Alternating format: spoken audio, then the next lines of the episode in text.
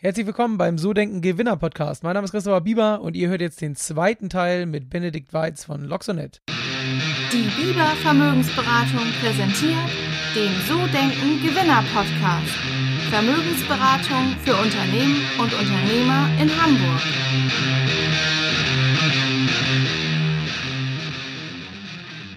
Okay, kommen wir nochmal so ein bisschen zurück auf äh, Loxonet und ähm, auf das, was ihr da so tut, beziehungsweise auch über dich würde ich gerne noch ein bisschen was erfahren, Benedikt. Ähm, erzähl noch mal so ein bisschen, du hast ja schon gesagt, du hast dich mit 18 das erste Mal selbstständig gemacht und äh, so ein bisschen mit dem ganzen Thema Unternehmertum angefangen, jetzt dein eigenes Startup. Aber warum eigentlich? Also warum nicht so dieser klassische Weg, wie den viele Leute gehen, studieren, ins Angestelltenverhältnis, vielleicht irgendwo in einem Konzern Karriere machen? Warum war es bei dir die Selbstständigkeit?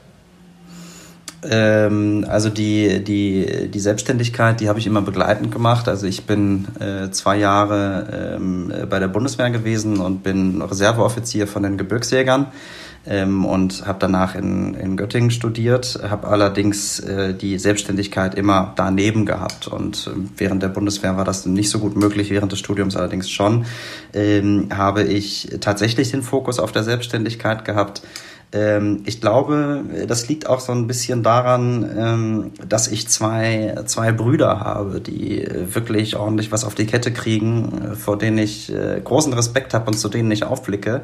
Und als dritter und damit äh, kleinster Bruder äh, war es im Grunde genommen eigentlich immer, immer meine Absicht, äh, besser zu sein als die beiden Jungs. Und äh, ich glaube, deswegen gab es keinen Zeitpunkt, wo ich mich mit etwas abgefunden habe, was, was der Standard ist, sondern ich wollte eigentlich immer über dem Standard sein. Und ähm, das äh, hat natürlich auch zur Konsequenz, dass man ab und zu mal tief fällt und äh, solche, solche Momente hatte, glaube ich, jeder. Ähm, aber letztlich äh, hat mich doch der, der innerbrüderliche, gesunde Wettbewerb sehr stark angespornt, äh, das zu machen. Und auf der anderen Seite ähm, ist es, so wie ich das ja auch eben schon einmal erklärt habe, ähm, wirklich mein, äh, ja, mein, mein innerster Ansporn, ähm, Dinge, die ich erkenne, die, die einfach nicht gut laufen, besser zu machen. Weil man, man läuft durch die Welt und man sieht so viele Sachen, wo man sich fragt, so, warum ist das so rückschrittlich oder so blöd? Also das beste Beispiel, und äh, ich bin jetzt äh, mit meiner Freundin, äh, hatte ich jetzt neulich darüber geredet, ich kann nicht verstehen, warum in sicherlich 99 Prozent aller Toiletten in Gastronomien, selbst in Krankenhäusern, irgendwelche Türklinken sind, die ich mit meinen Händen anfassen muss. Was soll der Scheiß? Also ich, ich wasche mir, die, ich wasch mir die Hände, jeder Fünfte tut's nicht ähm, möchte rausgehen aus diesem Raum und dann fange ich an, äh, akrobatische Übungen mit meinem Ärmel und ähnliches zu machen, weil ich einfach keine Lust habe, diese Türklinke anzufassen. Und das sind, ich bin so ein Mensch, ich gehe ich geh durch mein Leben und beobachte solche Sachen und frage mich, mein Gott, warum, warum setzt ihr nicht einfach so ein blödes Ding dahin, wo ich mich mit meinem Ärmel einhake, das runterdrücke und schon ist die Tür geöffnet.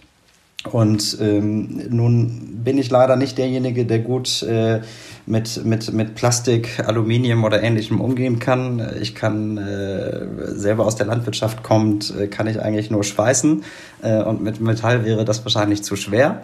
Ähm, und deswegen ähm, habe ich für mich irgendwo die Technologie entdeckt und äh, alles das, was mit, mit, mit Code und dem Internet zu tun hat. Und aus dem Grund äh, hat es dann äh, dazu geführt, dass ich äh, erkannt habe, äh, wie Prozesse beispielsweise in einer Mitgliederverwaltung ähm, verbessert werden können und äh, wache nicht täglich, das wäre wirklich übertrieben und ein bisschen klischeemäßig, aber wache doch häufig auf und denke mir, ach, das kann man noch besser machen. Und äh, letztlich ähm, ist das äh, der zweite Teil neben dem geschwisterlichen Wettbewerb, der mich dazu gebracht hat, äh, Unternehmer zu werden.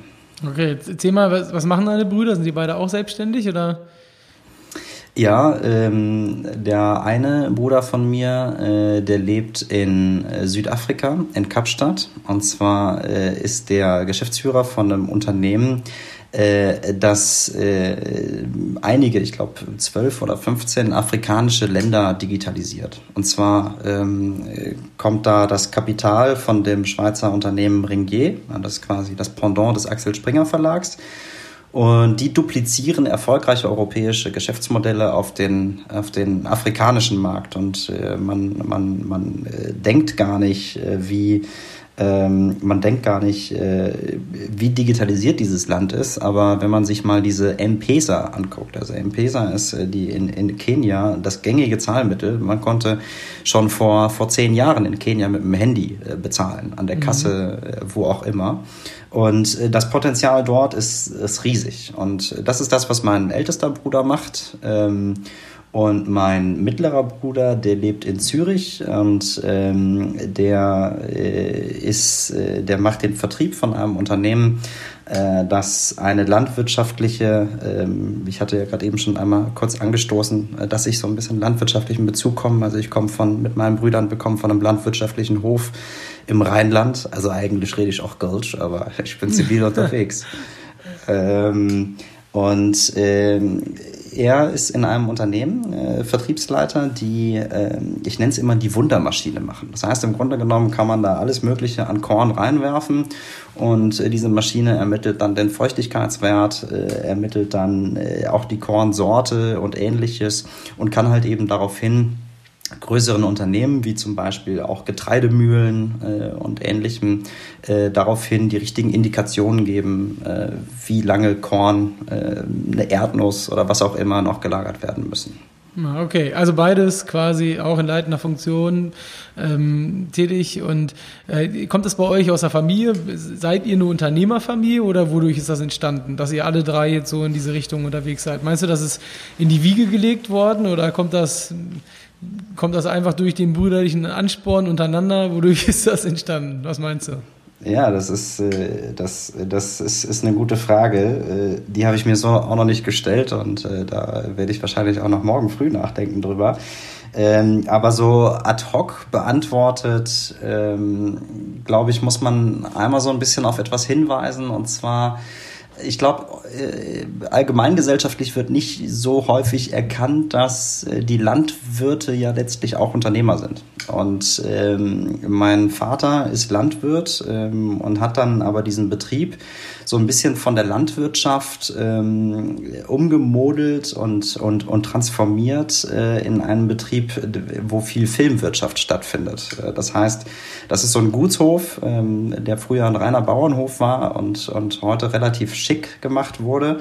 Und ähm, wir sind so eine Viertelstunde etwa entfernt von den Kölner Filmstudios. Und ähm, die drehen dann ja immer wieder irgendwelche Szenen und äh, dann äh, braucht man mal schnell die Leiche, die im Wald liegt oder äh, auch mal äh, die romantische Zeit äh, im Pferdestall. Und äh, darauf äh, hat sich mein Vater mit äh, dem Gut so ein bisschen äh, konzentriert und dann ist wirklich geschafft, aus einem rein landwirtschaftlichen Betrieb ähm, eine sehr, sehr schöne Anlage zu machen, die heute der Naherholung dient und, äh, und äh, im Film und Fernsehen erscheint. Und ich glaube, dass wir drei äh, das Ganze schon sehr äh, aufmerksam beobachtet haben, vielleicht gar nicht so bewusst. Äh, und mir fallen jetzt erst eigentlich wirklich Parallelen auf, wenn du die Frage so stellst. Ähm, aber wir haben doch letztlich unseren Vater dabei beobachtet, wie er dort äh, aus äh, etwas Gutem etwas Großartiges gemacht hat. Und vielleicht äh, ist da so ein bisschen äh, ja, der Samen gesät worden, äh, sodass wir drei dann ähnlich äh, unternehmerisch tätig sein wollten und dazu dann nochmal äh, ja, so Gas gegeben haben, äh, dass wir jetzt im Geschwisterwettbewerb stehen. okay, und der hält ja noch an. Also du bist ja der Jüngste, von daher hast du ja ein bisschen Zeit dann aufzuholen hinten raus. Ähm, Absolut, aber äh, ich will schon ich will schon auf jeden Fall nach dem Qualifying vorne stehen und äh, die anderen können dann versuchen zu überholen. Ja, ganz witzig, dass du das erzählst. Ich habe auch einen Zwillingsbruder und einen älteren Bruder. Also ich, ich weiß durchaus, wie das ist. Und äh, der eine ist auch selbstständig mit Immobilien, der andere, der andere ist bei einer Bank, also auch ähnliche Felder. Aber ähm, ich habe mir auch selbst noch gar nicht so die Frage gestellt, wodurch das entsteht. Manchmal ist das so, bloß ich äh, kann das ganz gut nachvollziehen mit den Brüdern. Ähm, das fängt, glaube ich, schon an, wenn man dann am Früh Frühstückstisch oder beim Mittagessen sitzt und äh, sich darum streitet, wer das letzte Stück irgendwie vom Braten kriegt oder sowas. Also ich es damit geboren, ja. die ganze und, Nummer. Und ist der und, und der der bekannte Krieg um die Soße, äh, genau. äh, denn äh, die Soße war immer rar und äh, da hat man sich dann halt auch gekloppt, ja. Ja, das ist so. Ähm, wie ist es denn bei dir, wenn du mal Dinge hast, die nicht funktionieren? Also gerade im Startup-Bereich ist es ja oft so, man hat auch oft ähm, Fehlschläge, Misserfolge, Dinge funktionieren nicht so, wie sie vielleicht geplant sind. Wie gehst du damit um? Was machst du daraus? Ähm, das kommt bei mir so ein bisschen in Wellen. Also eigentlich, äh, ich hatte das, ich hätte das nie gedacht, dass das bei mir so ist, aber letztlich hat sich das genauso äh, dargestellt und ich habe das dann jetzt in den letzten Jahren auch so ein bisschen, vor allem im letzten Jahr beobachtet ähm, wenn ein Fehlschlag kommt, dann knallt der mich erstmal weg. Also äh, dann äh, bin ich mal, je nachdem, äh, was für eine Intensität dieser Fehlschlag hat, äh, zwischen ein paar Minuten bis aller maximal zwei Tage mal richtig gedämpft. Und da äh, werden mir die Beine weggezogen und ich, ich, ich weiß einfach, und, und ich beginne an vielen Dingen zu zweifeln. Und dann kommt bei mir immer irgendwann äh, nach einer gewissen Zeit, die ich jetzt auch nicht ganz benennen kann, aber aller maximal nach zwei Tagen, äh, kommt so ein, äh, kommt so ein Augenblick, wo ich von 0 auf 100 auf einmal aus dem, was scheiße passiert ist, Energie gewinne, um es im Grunde genommen besser zu machen. Und äh, um, um, um, um daraus, äh, um aus einer Situation, die schlecht, äh, also aus einer Situation, die negativ ist, so viel Energie zu, gewinnen, äh, zu gewinnen, um etwas daraus zu machen, äh, was deutlich positiver ist als das, was ich eigentlich ursprünglich geplant habe. Also nehmen wir mal an, ich, äh, ich konzipiere jetzt eine neue Applikation und diese neue Applikation schlägt völlig fehl, ähm, dann ist das jetzt keine Sache, die mich Tage weghaut, aber dann, dann ärgert mich das kurz. Ähm, und ich, äh, ich, ich, ich, ich kehre dann kurz in mich und entwickle dann so eine Energie, um mein Team hinter mich zu spannen und dann eine Applikation aufzubauen, die um ein viel, viel vielfaches besser ist als das, was ich im Ursprung geplant hatte. Das heißt, ähm, Fehlschläge sind für mich ähm, tatsächlich sehr wichtig und äh, ich bin froh, dass ich und äh, ja, ich bin froh, dass ich aus aus im Grunde genommen fast allen Fehlschlägen äh, positive Energie ziehe und äh, ob das jetzt antrainiert ist, ob das ein Geschenk ist oder was auch immer, kann ich nicht benennen. Ich glaube, das kann auch niemand wirklich. Mhm. Ich bin einfach nur äh, darum, dass ich so funktioniere, ähm, sehr dankbar, wo auch immer das herkommt und äh, muss auch sagen, dass ich mich darauf stark verlasse. Okay, also was Besseres aus der Situation machen im Prinzip, ne? Also nicht, auch wenn es über zwei Tage dauert, aber aufgeben ist nicht sozusagen.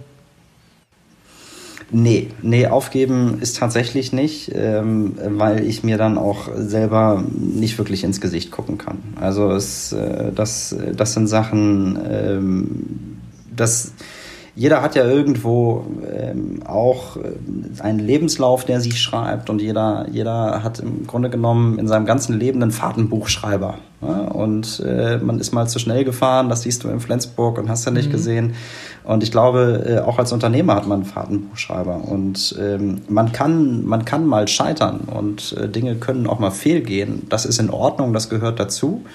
Ähm, aber richtig schlecht ist, äh, wenn man sich vorwerfen kann, ach, hätte ich doch. Ja, also im Grunde genommen, wenn ich jetzt sage, scheiße, äh, hätte ich doch den noch angerufen, dann hätte ich diesen Großauftrag gehabt. Und ähm, ich habe einfach keinen Bock auf den hätte ich Vorwurf. Und aus dem Grund gebe ich einfach die ganze Zeit Vollgas. Und wenn es denn schief geht, dann weiß ich nicht, äh, dann weiß ich zumindest, dass es äh, äh, nicht an dem gelegen hat, was ich dort an Energie äh, reingegeben habe. äußere Umstände, klar, passieren. Und äh, man siehe Corona. Mhm. Ähm, das kann man nicht immer beeinflussen. Ich glaube, das Wichtigste ist einfach nur, dass man wirklich immer ähm, das 100 Prozent an Energie reingibt, denn mit so einem, ach hätte ich doch, lebt es sich, glaube ich, nicht so einfach. Und was meinst du, ist so für diesen, also ihr seid ja ein Startup, was ist so für diesen kurzfristigen Erfolg wichtig? Also ihr müsst ja irgendwelche Tipping Points haben, ihr müsst ja Erfolge vorweisen, auch für die Investoren. Ähm, was ist so das, was, was so dieses kurzfristige ausmacht, wo man schnell irgendwie Strecke macht? Also der amerikanische äh, Investor und äh, jeder, äh, jeder andere in der Wirtschaft sagt natürlich, das sind die Zahlen. Also, und ich glaube, das kann man auch bei uns äh, auf jeden Fall äh, vorne mit ranstellen. Es ist äh, elementar wichtig, dass wir innerhalb von einer kurzen Zeit äh, viele Kunden generieren, die auch zufrieden sind und dann wieder neue Kunden generieren. Das ist äh, etwas, was äh, bei uns auch äh, glücklicherweise ganz gut läuft. Die Kunden, die wir haben, sind zufrieden und man und, und sind doch immer wieder in noch mehreren Organisationen und werben dann die neuen Organisationen rein.